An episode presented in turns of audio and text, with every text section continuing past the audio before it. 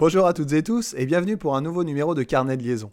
Nous sommes au cœur du mois d'août. Tous les enseignants sont officiellement en vacances, mais peut-être que la rentrée pointe déjà un petit peu le bout de son nez dans vos têtes. Les vacances sont toujours constituées, qu'on le veuille ou non, une facette essentielle du métier. Il faut faire avec, parce qu'elles sont récurrentes et donc font nécessairement partie du calendrier, parce qu'elles sont nécessaires pour évacuer l'usure permanente et lancinante de la classe, mais aussi parce qu'elles donnent souvent lieu à des polémiques. Alors à ceux qui me disent que je suis tout le temps en vacances, je réponds deux choses. Eh bien je te propose de passer le concours, puisque ce métier est si facile et si agréable. Plus sérieusement, je réponds que les vacances constituent pour moi un vrai temps de réflexion et d'inspiration qui me permet de reprendre ou bien de préparer mes cours.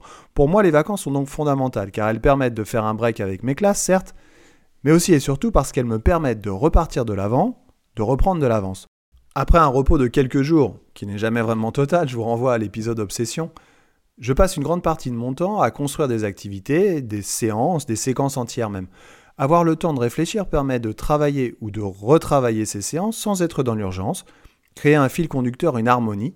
On peut revenir sur ce qu'on a fait deux ou trois jours avant, apporter des modifications et de la cohérence. Cette cohérence est, me semble-t-il, hyper importante car elle engendre une évidence et une fluidité qui me permettront d'être meilleur en classe et donc plus motivant pour mes élèves.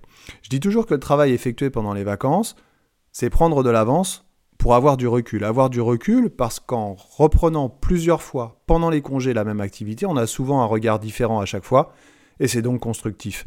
Si je ne travaille pas pour hier mais pour le mois prochain, si je ne suis pas dans l'urgence, j'ai le temps de reprendre plusieurs points, d'imaginer l'organisation et le plan de ma séquence. Et puis cela me permet de pouvoir réfléchir à des activités variées, de diversifier les compétences travaillées aussi, ou encore d'ouvrir des chantiers que j'ai jamais le temps d'ouvrir pendant l'année scolaire l'utilisation d'un nouvel outil numérique, la création de capsules vidéo ou encore le travail par compétences.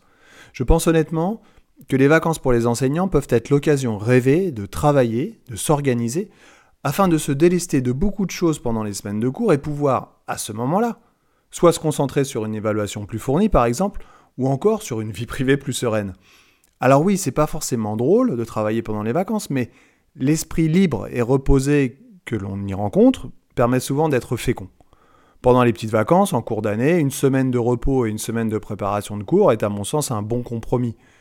L'été, recommencer à travailler progressivement à partir du 10 ou du 15 août, permet d'arriver serein au 1er septembre, pas stressé, et déjà dans le bain. La rentrée de septembre est souvent très anxiogène, pour tout le monde, ancien et nouveau. Et savoir que l'on a déjà quelques billes, quelques travaux, quelques activités de prête, c'est quand même vraiment rassurant. Vacances studieuses, année scolaire ambitieuse. Si vous aimez cette émission, n'hésitez pas à évaluer et à commenter sur votre plateforme préférée. Je vous dis à bientôt, et d'ici là, portez-vous bien.